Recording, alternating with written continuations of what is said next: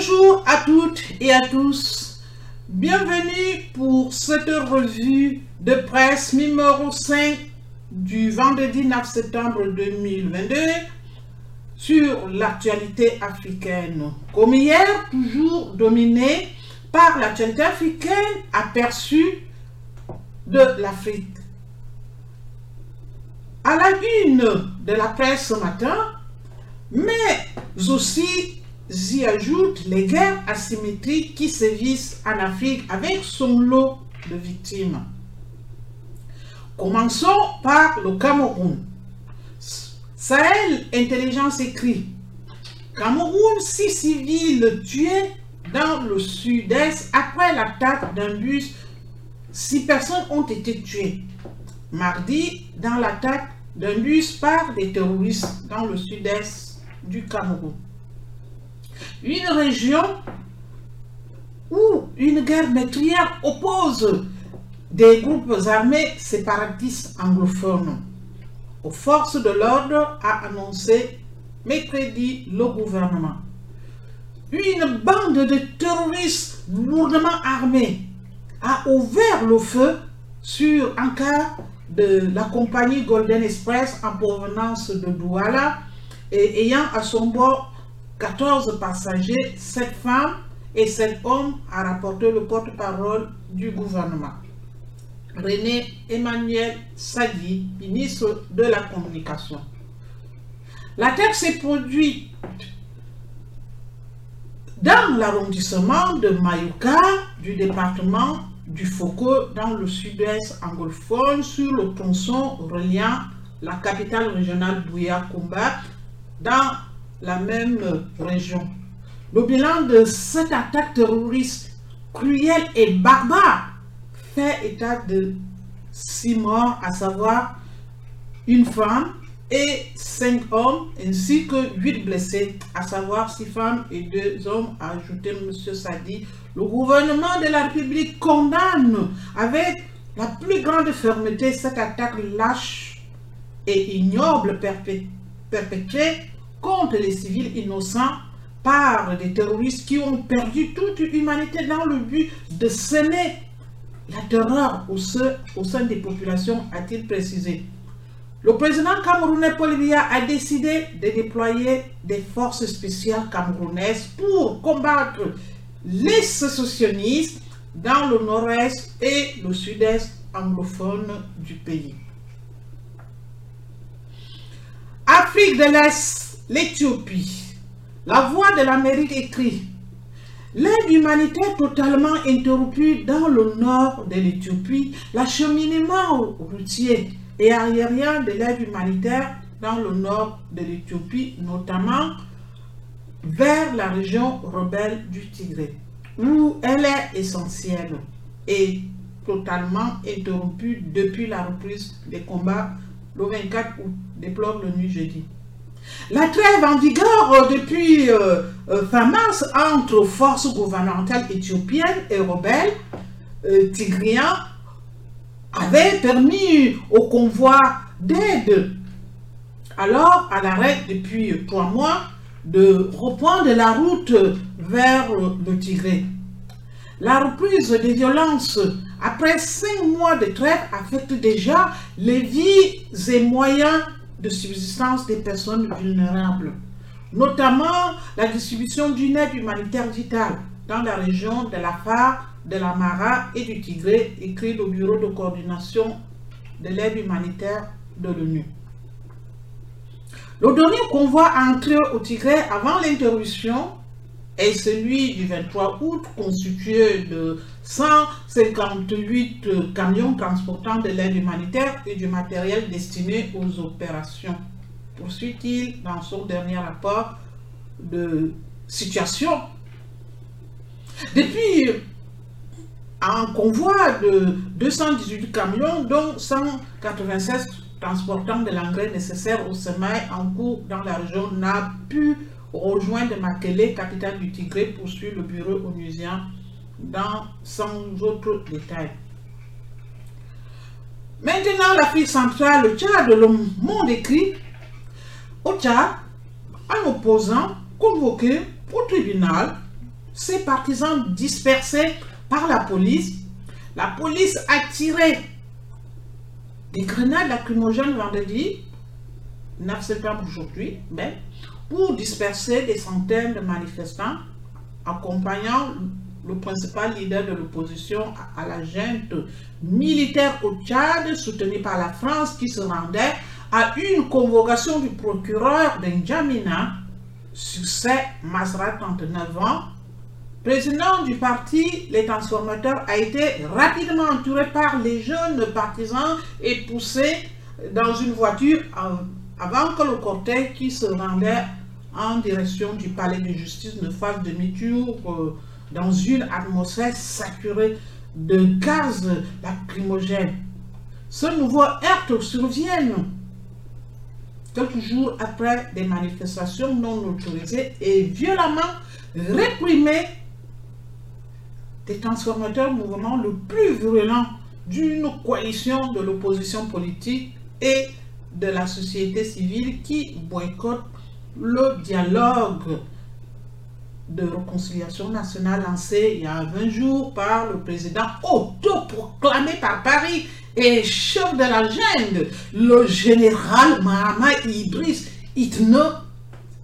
Ce dernier est au pouvoir depuis la mort de son père, Idriss Déby Itno, tué en avril 2021 en se rendant au fond contre une rébellion armée après 30 années d'un pouvoir autoritaire et sans partage ponctué par des offensives d'innombrables mouvements rebelles.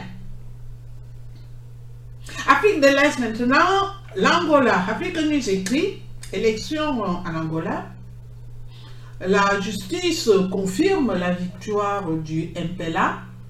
La justice congolaise a confirmé la victoire du parti historique au pouvoir qui a donné un second mandat au président sortant Joao Lorenzo. En rejetant, j'ai dit, le recours de l'opposition dénonçant des résultats des élections législatives de fin d'août, la Cour constitutionnelle a rejeté le recours concernant un litige électoral déposé par le parti politique unitaire en estimant que les éléments qu'il présente ne permettent pas de remettre en question le résultat global. La cérémonie d'investiture de M. Lorenzo, 68 ans, est prévue le 15 septembre. Le pays a choisi ses députés le 24 août, dont il y a trois d'élections présidentielles en Angola. La tête de liste du parti vainqueur aux législatives est investie en fonction de chef de l'État au pouvoir depuis l'indépendance du Portugal en 1975. Le mouvement populaire pour la libération de l'Angola a été déclaré vainqueur avec 51,7% de voix par la Commission nationale électorale. Ce score euh, est le, plus, le plus bas jamais enregistré par le parti à l'issue du scrutin le plus serré de l'histoire du pays. Toujours euh, dans le continent africain, le journal allemand Der écrit L'offensive médiatique chinoise en Afrique. Le Parti communiste chinois semble allergique à la critique, que ce soit dans ses affaires intérieures ou à l'étranger. Pékin essaye donc d'influencer les reportages des médias à l'étranger pour que leurs équipes lui soient favorables ici entre 2019 et 2021, la Chine s'est efforcée d'étendre son influence médiatique, réduisant au silence les reportages critiques. C'est ce que révèle un nouveau rapport publié jeudi 8 ou 8 septembre par le groupe de réflexion américain pour la liberté d'expression Freedom House sur 30 démocraties dans le monde analysées par le tactique américain, les rapporteurs ont constaté que le Parti communiste chinois a multiplié des tentatives d'influence des médias. Dans 18 d'entre elles, intimidation des journalistes et des organes de presse, fourniture de contenu des médias d'État chinois aux organes de presse locaux et nationaux, amplification des voix chinoise sur les réseaux sociaux, telles seraient les méthodes employées par Pékin. À cela s'ajoute le contrôle de l'information en direction de la diaspora chinoise, ainsi que celui des plateformes de distribution de contenu. Le continent africain est aussi au cœur de la stratégie d'influence médiatique de Pékin. L'Afrique est en effet moins bien protégée face à l'opération d'influence chinoise, à raison notamment de l'absence de démocratie dans certains pays, de la faiblesse des institutions ou encore euh, de l'opacité qui entoure le financement des médias.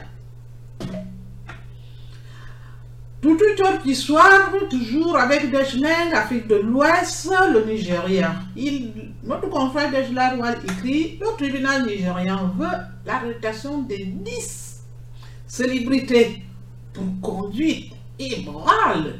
Le tribunal islamique du nord du Nigeria a ordonné à la police d'arrêter 10 célébrités locales pour conduite immorale sur les réseaux sociaux pouvant influencer la jeunesse. Ils sont accusés d'avoir chanté et dansé sur des chansons immorales et de les avoir partagées en ligne, a précisé Baba Jibo Ibrahim. Les célébrités mises en cause sont quatre hommes et six femmes, un chanteur populaire de hip-hop, une actrice célèbre de films et deux influenceurs de TikTok avec une forte audience. Mais, neuf jours après la décision du tribunal islamique, aucun des accusés n'a été arrêté ou signalé à la police, ajouté ce responsable. Nous attendons la fin de l'enquête policière avant de décider des suites à donner, a-t-il dit.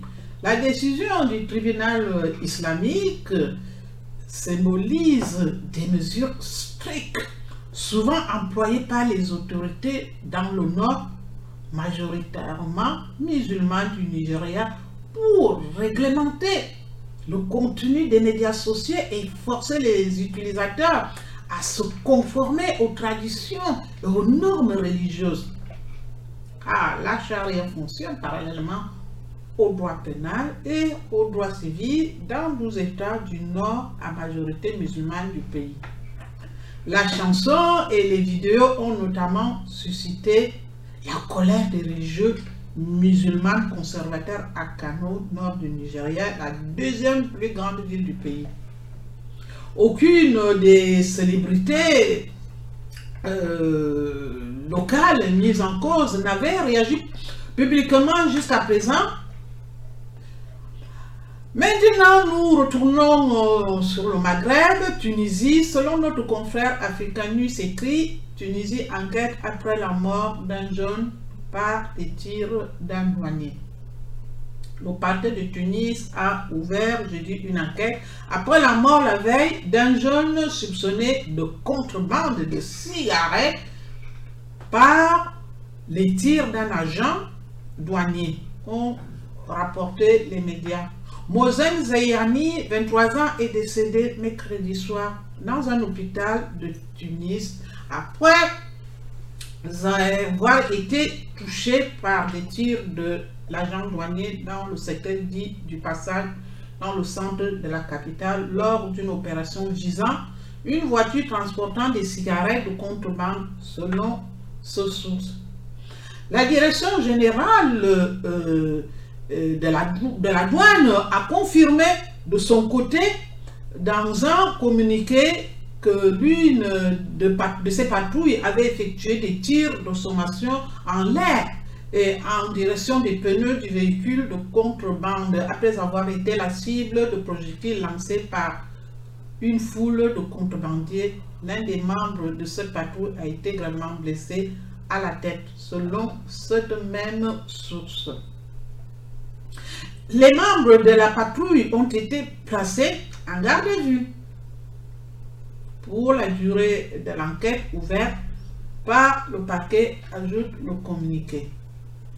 Des vidéos montrant un agent douanier tirant en direction du véhicule ont été diffusées mercredi soir sur les réseaux sociaux. Maintenant, on retourne en Afrique de l'Ouest, Golfe de Guinée.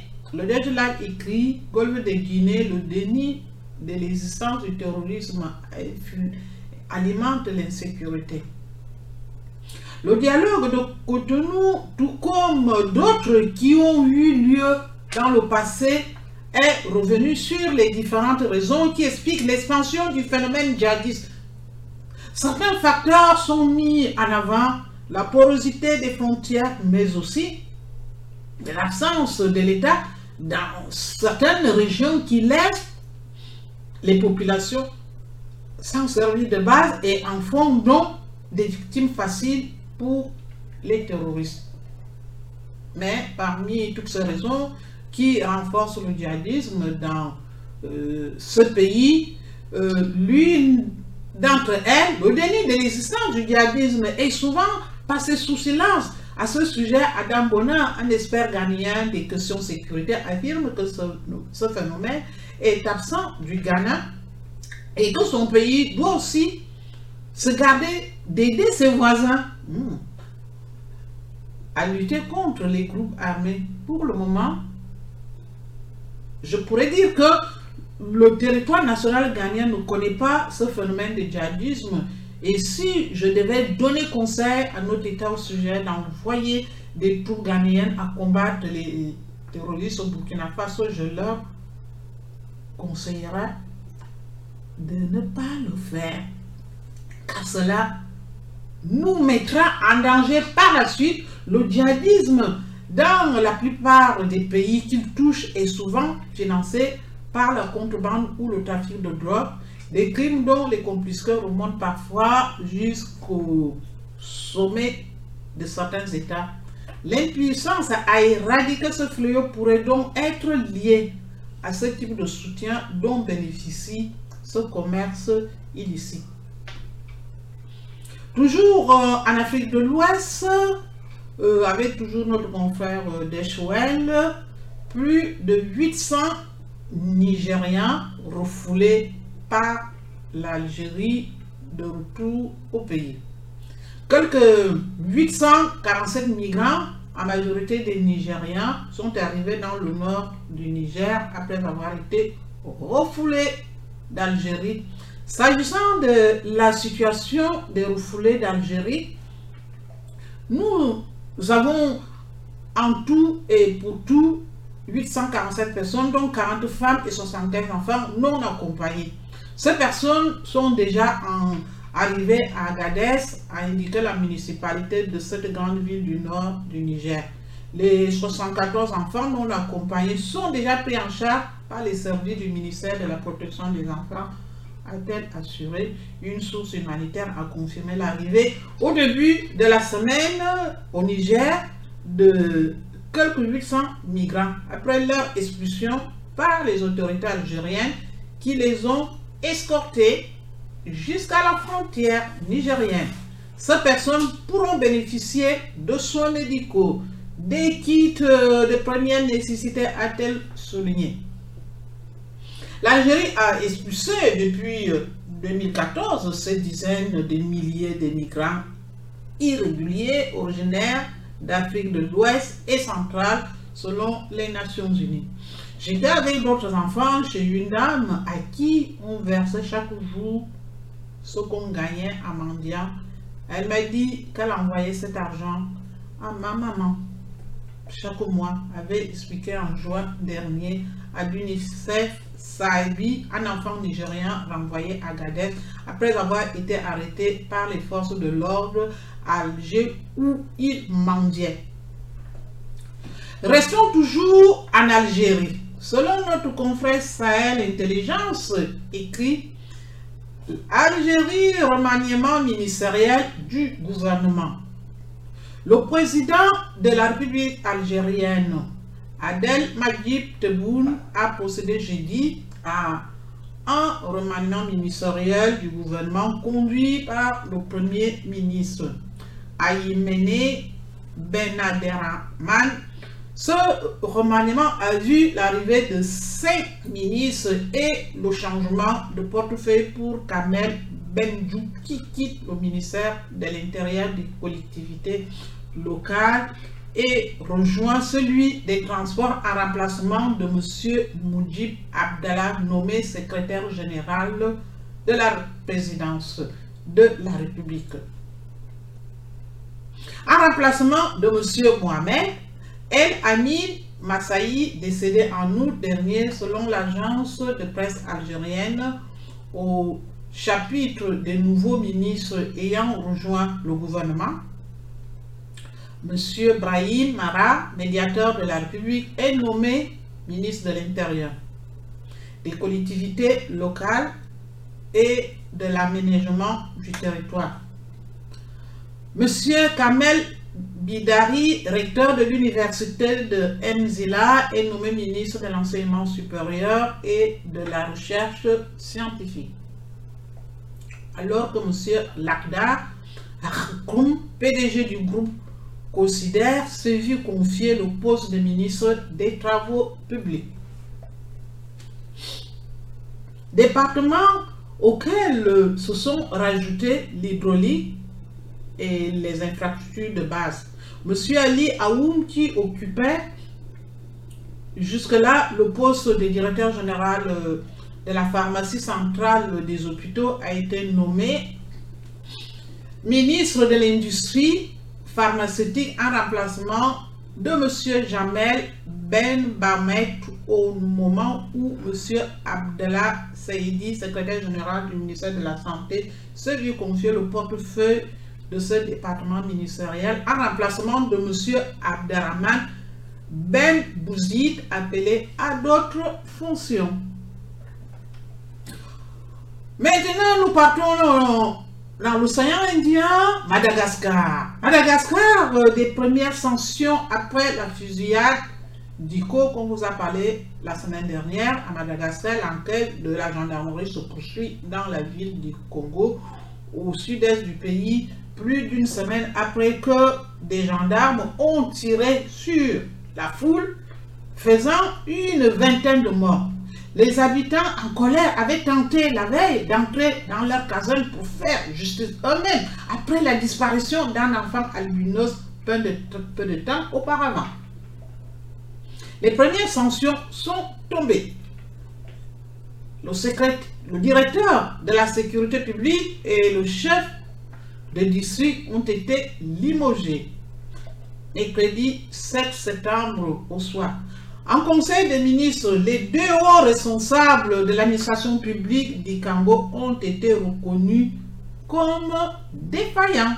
Mais est-ce cela suffira après ce drame où une vingtaine de personnes ont été abattues par la gendarmerie Lundi dernier, c'est le ministre de la Justice qui a réagi. Il se défend d'un manquement de l'appareil judiciaire puisqu'aucune instruction n'avait été débutée. L'enquête de la gendarmerie se poursuit. Les enquêteurs sont repartis aujourd'hui du Congo après avoir auditionné les habitants. Le corps de l'enfant albinos, lui, aurait été retrouvé la semaine passée, affirme une source proche des autorités locales. Sans donner plus de précision, les gendarmes impliqués euh, dans la fusillade sont toujours repliés, indique l'un d'entre eux, constaté par téléphone. Ils avaient fui la localité par peur de représailles. Peu de temps après l'émeute. Afrique de l'Est maintenant, Kenya. La voix de l'Amérique écrit C'est au Kenya qu'Elisabeth s'est réveillée reine. C'est au Kenya que la vie d'Elisabeth a basculé la princesse offrait une expérience unique d'observation de la vie sauvage depuis la cime des arbres, au cœur du massif des Aberdan, quand la mort de son père a été annoncée. La nouvelle est tombée au matin du 6 février 1952. Le roi George VI avait succombé pendant la nuit à un cancer de poumon à Sandisgem Ous, une des résidences de la famille royale, dans l'est de l'Angleterre. L'information mettra une journée de plus pour traverser les pestes forêts des Aberdan à 7000 km de là et atteindre sa fille de 25 ans, héritière du trône. La princesse Elisabeth était en exil au Kenya, alors colonie britannique.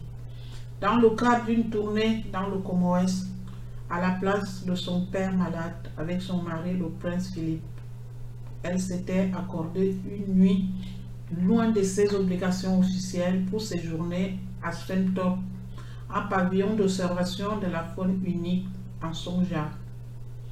Perché au sommet d'un figuier géant, deux ans après cette visite, Stentop a brûlé dans ce qui fut présenté comme un incendie criminel des rebelles anticoloniaux Momo un nouvel établissement beaucoup plus grand a été construit sous pilotis de l'autre côté du point d'eau, où il se trouve encore aujourd'hui.